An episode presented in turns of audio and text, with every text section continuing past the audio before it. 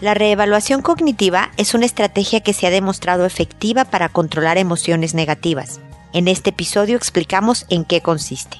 Esto es, pregúntale a Mónica. Noviazgo, pareja, matrimonio, hijos, padres, divorcio, separación, infidelidad, suegros, amor, vida sexual. Toda relación puede tener problemas, pero todo problema tiene solución. Pregúntale a Mónica. Porque tu familia es lo más importante.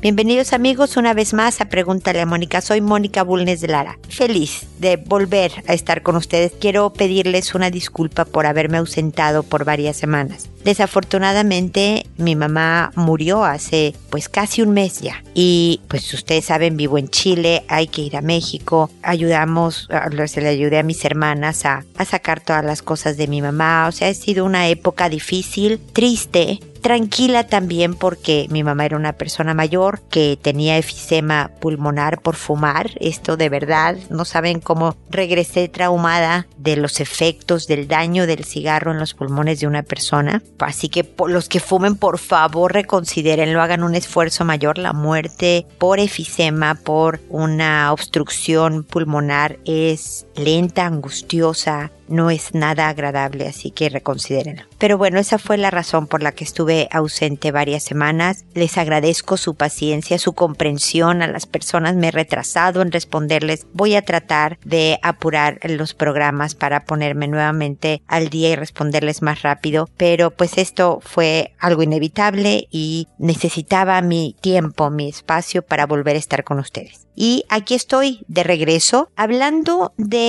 un método que puede ayudar en ciertas circunstancias. No es para todos los, las emociones negativas. En la reevaluación cognitiva sirve cuando te estás obstaculizando la vida por una visión fatalista negativa de el escenario que tienes enfrente. Por ejemplo, vas a una entrevista de trabajo y te dicen que no gracias. Y tú sales acabándote, ¿no? No, qué mal lo hice, qué tonta, es que como dije tal cosa, debí de decir esta otra, la ropa que usé, te vas acabando. Él es una estrategia, y estoy dando un ejemplo muy trivial, yo lo sé, ¿no? Que te ayuda a reevaluar y ver las situaciones desde otra perspectiva. Vuelvo a la misma escena de la entrevista de trabajo, si piensas, mira, fue un aprendizaje, son más tablas, digamos, más experiencia en entrevistas, creo que la próxima lo haré mejor, es nuevamente ver el mismo, la misma situación, el mismo escenario desde una perspectiva que te permite el crecimiento y que, que te permita caminar hacia adelante si estás viéndolo todo mal en tu relación de pareja, con la relación de tus hijos, en tu trabajo, esta estrategia, esta reevaluación puede ayudarte a vencer las emociones y por tanto actitudes y conductas que puedan estar promoviendo que siga habiendo una mala relación de pareja o con el hijo o en el trabajo en tu vida. Dependiendo del problema, es la profundidad del daño, digámoslo así, y por lo tanto la estrategia de la revaluación cognitiva puede necesitar de mayor trabajo. Hay la mayor parte de las revaluaciones las puedes hacer tú si son más cotidianas, pero hay otras que sí requieren de alguien que te ayude en esto de aprender a cambiar la visión, ¿no? A mí me han llegado, por ejemplo, personas en una relación de pareja en donde el resentimiento es muy profundo y ahí es muy útil la revaluación cognitiva. Pero ¿por qué decía que no es para todo? Porque, por ejemplo, hay gente que puede usar como excusa ¿no? Esto ya no es tanto revaluación cognitiva, pero el decir, ah, no estuvo tan mal, ¿no? Voy tarde a mi cita de trabajo, pues mira, ya no puedo hacer nada al respecto, mejor voy a disfrutar del paisaje en lo que voy hacia la cita de trabajo. Hay veces que el sentirte mal y el cómo es posible que no tome precauciones para llegar temprano ayuda a motivarte para la siguiente cita y que seas puntual, por ejemplo, ¿no? Entonces, esto es un arma de dos filos en donde debemos de aplicarlo efectivamente en situaciones que reevaluar algo nos va a ayudar a construir y no a acomodarnos en una situación cómoda en donde, por eso es acomodarnos, ¿verdad? En donde nos impide justo lo que estamos buscando, el crecimiento personal. Espero ser clara. Cualquier información adicional, ustedes saben dónde contactarme en www.preguntaleamónica. Ahí estoy en Hazme tu pregunta, es una consulta de tu vida personal. El contacto es cuando requieren información sobre mi trabajo, las conferencias que doy, sobre el venir a terapia personal, el tener terapia online. Por ahí puede ser contacto pero todas las demás de, oye, yo fíjate que me siento así asado, o mi hijo, o mi pareja, o en mi trabajo me está pasando esto, es en el otro botón que se llama envíame tu pregunta. Y ahí pueden además escuchar todos los episodios también por Spotify, nos pueden encontrar sin ningún costo, pero también hay videos, las redes sociales donde nos puedan seguir, los libros que he escrito para ustedes en la ayuda de la formación de los hijos. Hay, hay mucha información que toda está en la página y los invito a darse una vuelta para que la conozcan. Quienes no lo han hecho y los invito a regresar a los que ya lo han hecho para buscar nuevos episodios. Son 13 años, estoy segura de que no has oído todos y que puedes encontrar encontrar información sobre todo acerca de relaciones interpersonales muy valiosa o útil e incluso solo para considerarla dentro de tu vida. Así que ahí está y se las dejo, están cordialmente invitados. Ahora me dispongo a responder sus consultas que como saben lo hago por orden de llegada. A todo mundo le cambio el nombre para que sean anónimas para que nadie pueda identificarlos. Tienen que acordarse además que pues este es un programa por internet, entonces me llegan consultas de gente que hable español, por supuesto, pero de todas partes del mundo. Y si hay algún mexicano, ecuatoriano, chileno en Nueva Zelanda, me llegará de Nueva Zelanda o de Tumbuctú o de donde sea. Así que es muy difícil que la gente sepa quién eres, pero de todas maneras les cambio el nombre para su tranquilidad y cualquier otro dato que ayudaría a identificarlos, ¿no? Lo hago por orden de llegada. Me tardo, como pueden observar, ahí generalmente me tardo un mes en responder porque la carga de mi trabajo es más o menos lo que hace que yo me demore en responder sus consultas, pero siempre las contesto. Voy a tratar, como les dije al principio, de publicar más programas en algunas semanas para ponerme al día y que volvamos al mes. Ahorita estamos un poco más tarde que eso por las razones que les expliqué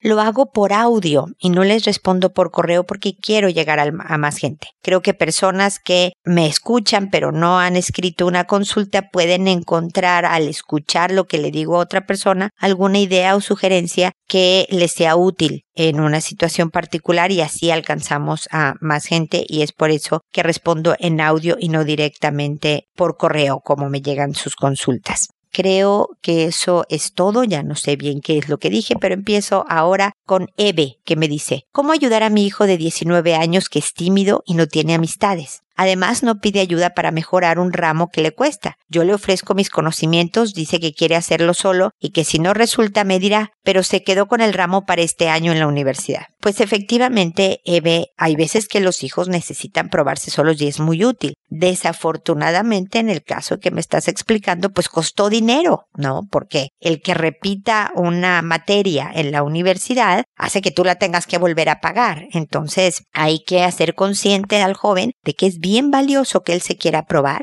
pero que no podemos llegar al nivel de que cueste, ¿no? Sobre todo en una economía familiar. Si eres súper rica, Eve, y ese no es un punto, pues entonces felicita a tu hijo por probarse. Ya vimos que efectivamente no es que no pueda solo sino que hay veces que se necesita ayuda. No quieres que sea yo, veamos con quién puedes encontrar una asesoría de esta materia, de este ramo, pero resuélvelo, hijo. Y él lo puede resolver. Oye, sí, mamá, fíjate que ayúdame porque efectivamente no le estoy haciendo y voy a reprobar. Ojalá sea más preventivo el asunto. O mira, mamá, sí necesito ayuda, pero la verdad es que no me gustaría que fuera contigo. Me siento más cómodo y creo que yo aprendería más si fuera con alguien, no porque dude de tus conocimientos, mamá, pero porque me siento más cómoda con alguien que no fuera mi madre. ¿no? Y creo que también es válido. Entonces, un poco el manejo de lo de la universidad es el enseñarle a tu hijo a ser más preventivo, a que todos necesitamos ayuda de vez en cuando, que es muy bueno probarse, pero que también es muy bueno aprender a saber cuándo necesitas de otro para muchísimas cosas. En este caso la universidad, pero para hay muchas otras cosas por las cuales necesitar a otro. Y en cuanto a la timidez y no tener amistades, siempre invito a los papás, mi querida Eve, a analizar si es tímido, es decir, inseguro social, o nada más es alguien introvertido. Es una característica de personalidad que consiste en tener menos amistades, pero si tienen por lo menos uno, dos amigos, en que se sienten más cómodos en grupos chicos sociales, no en grandes fiestas, y en menos salidas sociales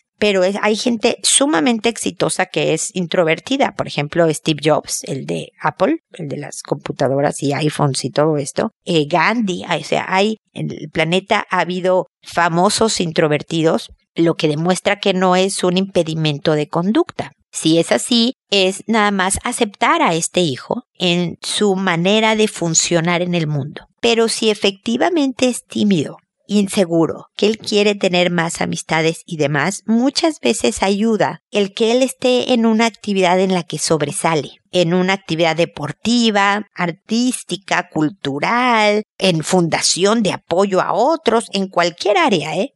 pero en donde él pueda sentirse que le está yendo bien. Por ejemplo, si va él con 19 años a una fundación de niñitos y les enseña a tocar guitarra porque tu hijo toca guitarra, por decirte algo, no, no sé si toca guitarra, pero y les va y les da clases de guitarra gratis a niñitos en una fundación. Y esa sensación de ayudar al otro, de ser capaz de, de ver un cambio en los niños y todo eso, de verdad reafirma la autoestima y uno adquiere una diferente confianza. Entonces, esta es una sugerencia, aunque tu hijo ya es mayor de edad y el camino lo va a tener que hacer solo. Entonces, a ti te corresponde pues sugerir un camino. Mira, hijo, se me ocurre esto, te pudiera ayudar. Pero finalmente él va a tener que decidir qué es lo que necesita para su vida. Y hay veces que es solo la aceptación del papá, de la mamá, ¿no? El decir, entiendo tu personalidad, es diferente a la mía, pero lo que te haga sentir bien, hijo, lo que te haga sentir cómodo. Si yo te obligo, siendo introvertido, a tener muchos amigos y organizar fiestas en la casa, te voy a provocar problemas. Y el aceptar que eres más bien casero y de grupos chicos, libera al joven de tener que probarle a los papás cualquier cosa y la cosa empieza a funcionar.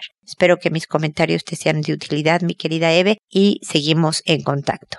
Ahora es el turno de Fania que me dice, tengo una sobrina de 8 años, ella duerme los fines de semana con la hija de su padrastro, que tiene 11 años. Resulta que cada vez que juega con mi hija de 7 años, juega a oscuras en la cama. A veces quiere besarla, la encontré tocándole los genitales a ellas con los pies, o juega muy feo con las Barbies. Quisiera saber si ella ha sido tocada o alguna otra cosa por parte de esa niña. Le agradezco su respuesta y ayuda para poder hablar con la mamá. Definitivamente yo creo que vale la pena que hables con la mamá, Fania. Eh, no son conductas apropiadas en ninguna etapa de desarrollo. La verdad es que normalmente tenemos a los niñitos entre 5, 7 años, 4, 6, por ahí varía eh, la zona. Hay mucha curiosidad en cuanto a sexualidad. Esto es parte normal del desarrollo de una persona. Quieren entender su cuerpo y el de los otros. Están descubriendo el mundo real.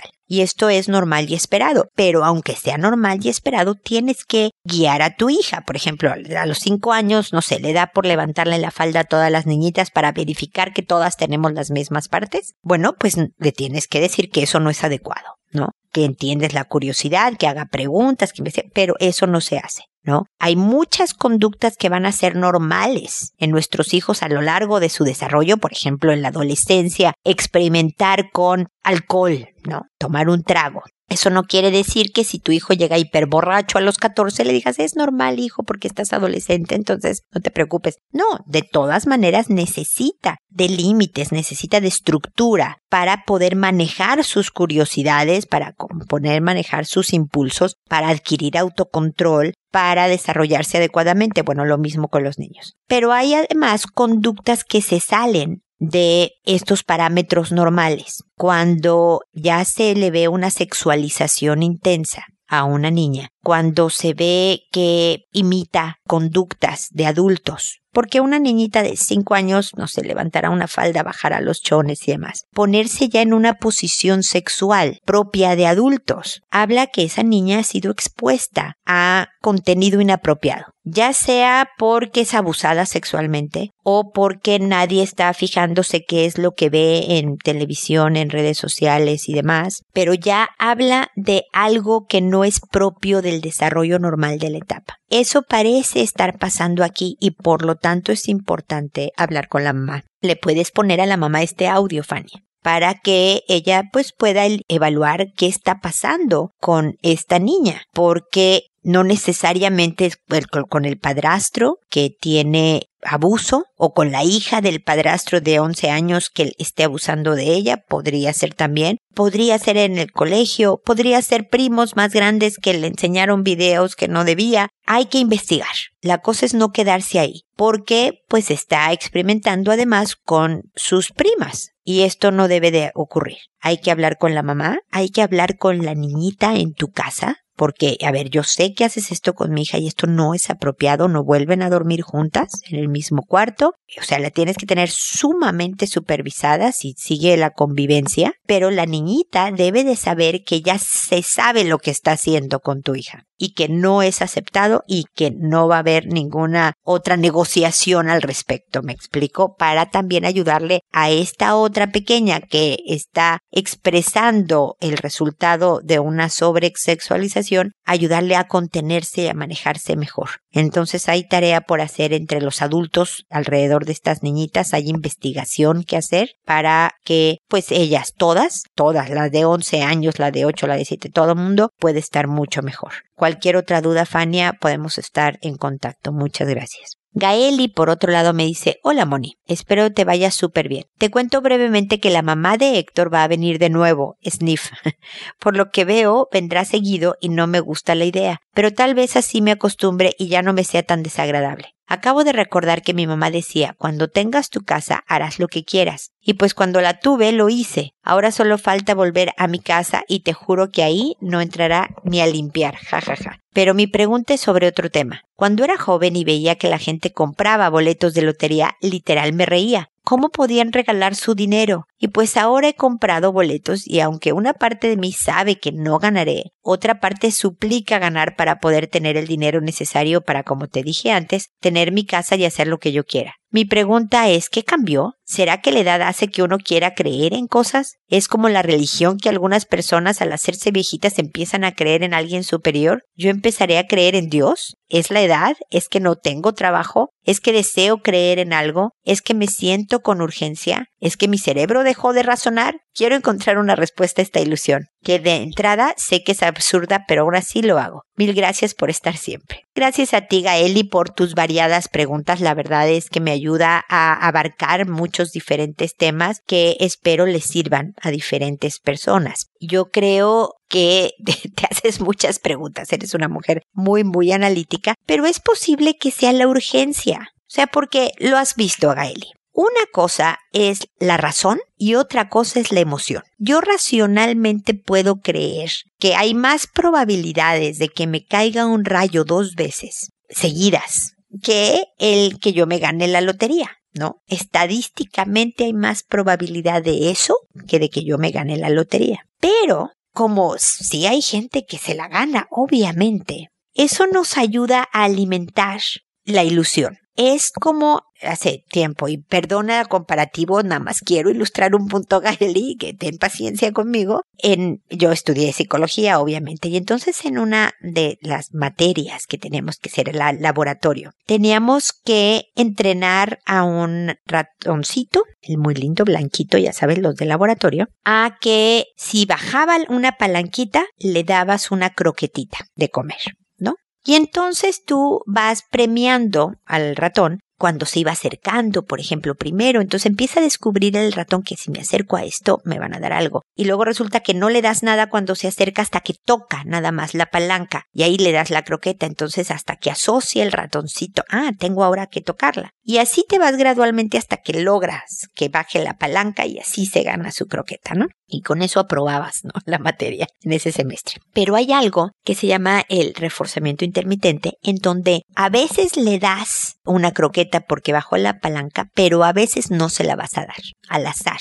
Le vas a dar la croqueta no necesariamente por bajar la palanca, ¿no? Y entonces el ratoncito se vuelve loco. Hace todo tipo de conductas, se para de cabeza, toca la palanca con la pata izquierda, con la derecha, con la delantera, tratando de encontrar la regla. Bueno, con la lotería pasa un poco esto, ¿no? No te la ganas, pero de repente te toca reintegro, entonces te dan una croqueta, ¿no? Y dices, híjole, entonces a lo mejor me estoy acercando, a lo mejor sí, o ya jugué tanto tiempo que la estadística debe de acortarse. Es, es parte del funcionamiento, pues no te puedo decir de los humanos al parecer, sino de los seres vivos, en donde cuando hay un reforzamiento intermitente de cualquier tipo conmigo, me engancha pero porque además se vuelve el símbolo de es mi puerta de salida. Imagínate qué importante con si yo me gano la lotería, porque pues va a ser una cantidad de dinero más rápida que me va a caer, voy a tener lo que quiero más pronto, porque lo otro es me voy a tardar mucho tiempo. Entonces, mira, Gaeli, mientras no te estés gastando el presupuesto familiar, ¿no? En, en cuanto todo tu dinero en boletos de lotería,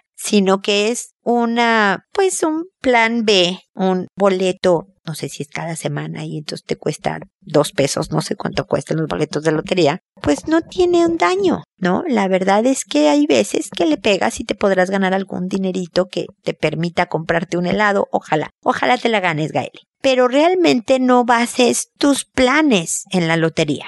Hay que actuar, hay que hacer cosas más efectivas. Hay veces que es efectivamente el salirte y tener tu propia casa de donde estás ahora. Hay veces que la estrategia mejor es hacer, voy a usar el título del programa, ¿no? Una reevaluación cognitiva y trabajar. Lo que pasa es que sé que no vas formalmente a terapia, Gaeli, pero el trabajar también en cambiar la visión que tienes de las cosas podría ayudar. No sé si a cambiar toda tu vida familiar, porque tampoco podemos pensar que si yo tengo una vida familiar difícil, con cambiar mi forma de pensar se va a convertir en este cuento de hadas. No es así, la vida real es la vida real pero puede que muchos de tus mismas percepciones provoquen emociones y por lo tanto conductas que promuevan el mismo ambiente que estás viviendo, ¿no? Entonces, o sea, hay caminos diferentes. Mejorar donde estoy, ese es uno. Ver cómo puedo lograr salirme antes de mi casa sin esperar a ganarme la lotería es otro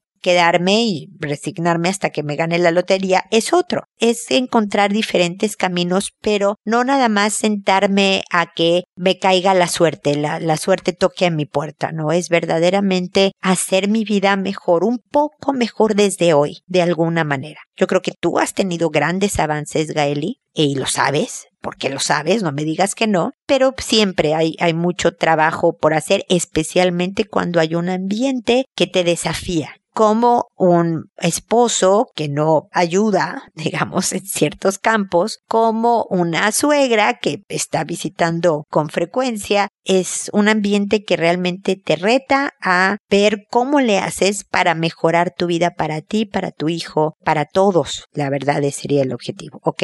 Pero bueno, de todas maneras sabes que seguimos en contacto.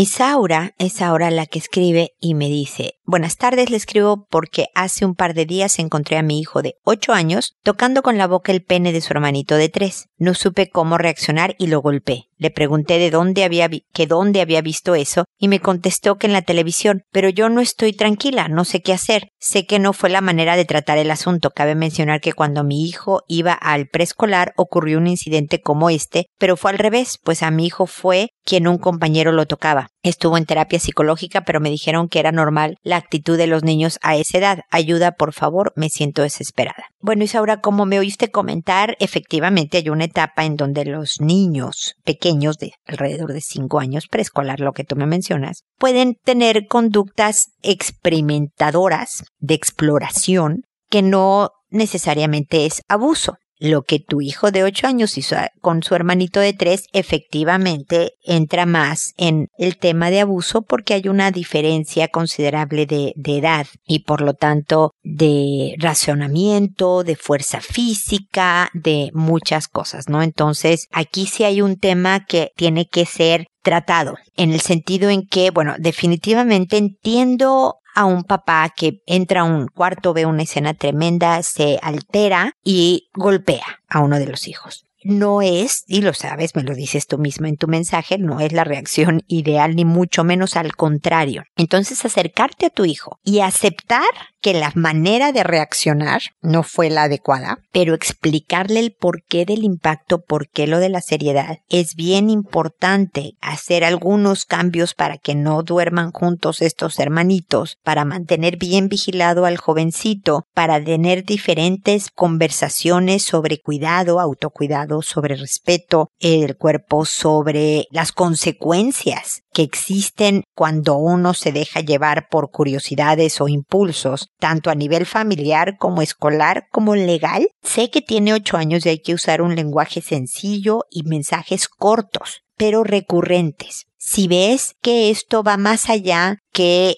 o sea, que hay muchas otras conductas sexualizadas, como esta de tocar los genitales de su hermanito y otras cosas, sí es posible que requiera nuevamente de apoyo terapéutico, pero no solo él, Isaura, también los padres también los papás para saber qué estrategias manejar en casa y de qué manera adecuada ir conduciendo al hijo a un mejor y más sano desarrollo de su sexualidad. Si lo que dice es lo vi en la televisión, es importante, es un llamado de atención sobre cómo mantener una mejor supervisión acerca de lo que hacen nuestros hijos, ¿no? Hay veces que nada más les damos el celular y ya que nos enteramos que vieron los videos inapropiados es que nos preocupamos porque, ups, fue en el celular que vio esto, ¿no? Ahí hay manera de configurar en los dispositivos, por supuesto, bloqueos para que los hijos tengan menor acceso a contenido inapropiado. Y con lo de la televisión, pues sí se requiere de supervisión, ¿no? No quiere decir que porque no hay escenas de alta violencia, pero si hay de sexo, el niño puede aguantarlas. Tenemos siempre que acordarnos que por muy maduro, inteligente, brillante para la escuela si hay un hijo, tiene un cerebrito de 8 años y hay informaciones que no puede procesar de una manera adecuada. Y se le meten en la cabeza ideas que no debieron de estar ahí desde un principio y que porque vio cosas en la televisión que no debió de ver, empieza a actuar al respecto. Entonces este es un tema de los papás, de o los adultos que rodean este niño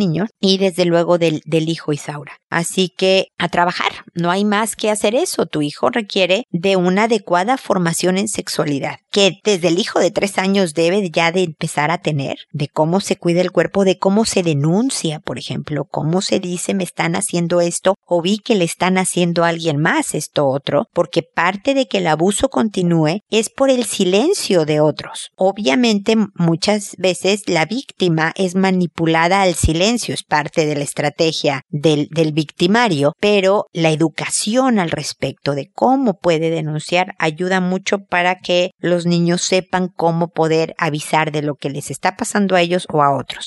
Esto también con el niño de 3, con el de 8, pero muchos otros temas de educación en sexualidad, Isaura. Pero vigila también cómo va tu hijo en otras áreas, en los niveles de ansiedad y todo, para ver si necesita terapia psicológica, pero recuerda siempre familiar no solo es él, es la familia entera, o sea, sobre todo los adultos, los que requieren de esta asesoría para manejar mejor estos y otros temas en casa, ¿ok? Espero que sigamos en contacto. Jacqueline me dice saludos. Recientemente me topé con una situación con mis hijos, ambos varones de 12 y 8 años. Ellos duermen en el mismo cuarto pero en camas separadas y cada noche nuestra rutina es que ellos hablan un rato y luego se quedan dormidos. Entonces yo los arropo y veo que todo esté en orden para entonces irme a dormir. Pero esta noche noté que hubo silencio y dudé que se hubieran dormido tan rápido. Y cuando voy a su cuarto encuentro al mayor de 12 encima de su hermano de 8 años. Enseguida se asustó y se fue a su cama. Pero me doy cuenta que ambos tienen erección. Ellos estaban con pijamas, solo que el mayor estaba encima del pequeño. Aunque en el momento me puse histérica, luego logré mantener la calma y dejé a mi esposo con el mayor mientras yo entrevistaba al pequeño. Él dice que su hermano estaba tocando su pene por encima de su ropa interior y que no era la primera vez. Le pregunté que en cuántas ocasiones y me dijo que lo había hecho en dos ocasiones más. Luego entrevisté al mayor y dice que él solo le estaba tocando las tetillas porque su hermanito lo había retado. Ellos no me están dando mucho detalle y me preocupa hasta dónde haya llegado esa curiosidad.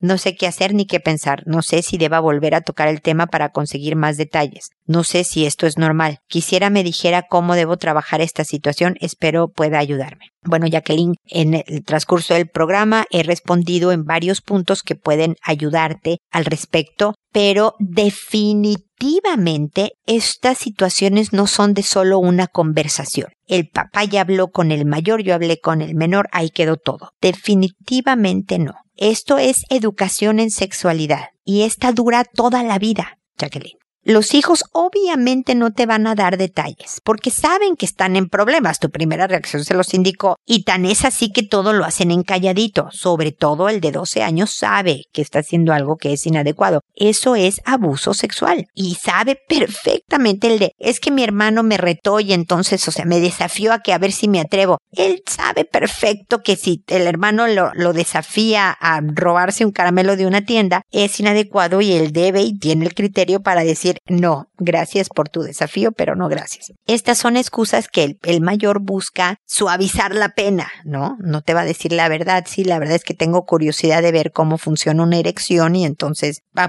de mi hermanito, que además pues es algo que se siente placentero, que da curiosidad y el hermanito también participa pero es una situación de abuso porque hay una mayor diferencia que de cuatro años es la diferencia aún mayor, es lo que se define como, como posible abuso. Hay una diferencia, como mencionaba antes, de poder físico, psicológico, de capacidad intelectual. De, el de 12 años tiene mucho más de todo esto que el de 8 y es más hábil para dominar y manipular al pequeño a hacer lo que quiere. Pero no quiere decir que los sigas interrogando para saber detalles. A lo mejor parar en cuanto a dame más información sobre lo que hiciste va a ser infructuoso, Jacqueline. Pero definitivamente debe de haber más información sobre sexualidad y les hablas tú y les habla su papá y en una vez por semana, pero no como ven hijo, vamos a tu cuarto, vamos a hablar de esto. Puede ser en la mesa, a la hora de que estén cenando todos juntos, hablar de algún tema de autocuidado o de denuncia o sobre los impulsos en la adolescencia, que no tiene que tener que ver con sexo necesariamente, puede ser alcohol, drogas, por una película que vieron, por un comercial que trató un tema en particular. Todo esto ayuda a que los hijos vayan armando un criterio y que sepan que aunque hay curiosidades normales, impulsos naturales, porque las malvadas hormonas de repente les juegan jugarretas, sobre todo tu hijo está terminando la pubertad, es importante que sepa, mira, esta es la etapa en la que estás y esto está sucediendo en tu cuerpo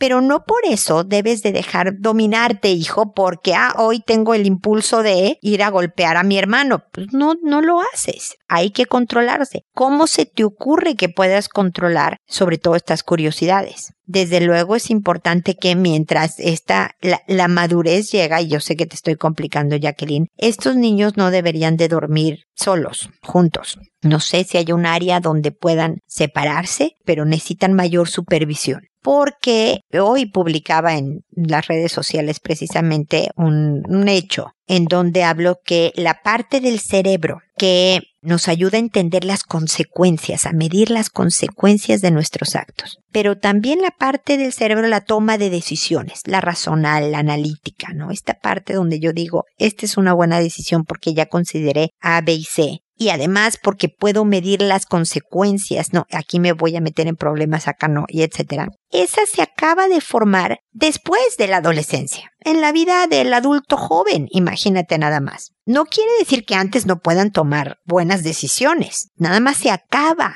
de desarrollar. Por lo tanto, mientras esto sucede, es muy posible que el autocontrol falle, que los impulsos todavía dominen en ciertas ocasiones, entonces no podemos confiar que nunca jamás vuelva a pasar que tu hijo de 12 se quiera aprovechar del de 8. Podría nada más mejorar estrategias de guardar el secreto, me explico. Entonces, la supervisión tiene que ser más estrecha y mayor por lo que en lo que vemos que realmente el chico ya sabe denunciar mejor, el grande también tiene mejor autocontrol y demás. No podemos exponer a que estas situaciones continúen porque si el daño, la puede ser bien importante a largo plazo para ambos. ¿ok? Así que, bueno, sé que te complico de alguna manera, pero es parte de las consecuencias de haber encontrado una conducta inapropiada importante en uno de los hijos, ¿ok? Suerte y espero que sigamos en contacto. Y también espero, amigos, que nos volvamos a encontrar en un próximo episodio de Pregúntale a Mónica. Y recuerda siempre, elige ser amable. Hasta pronto.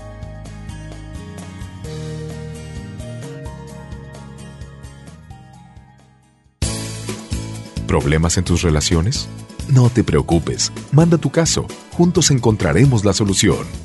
www.preguntaleamónica.com Recuerda que tu familia es lo más importante.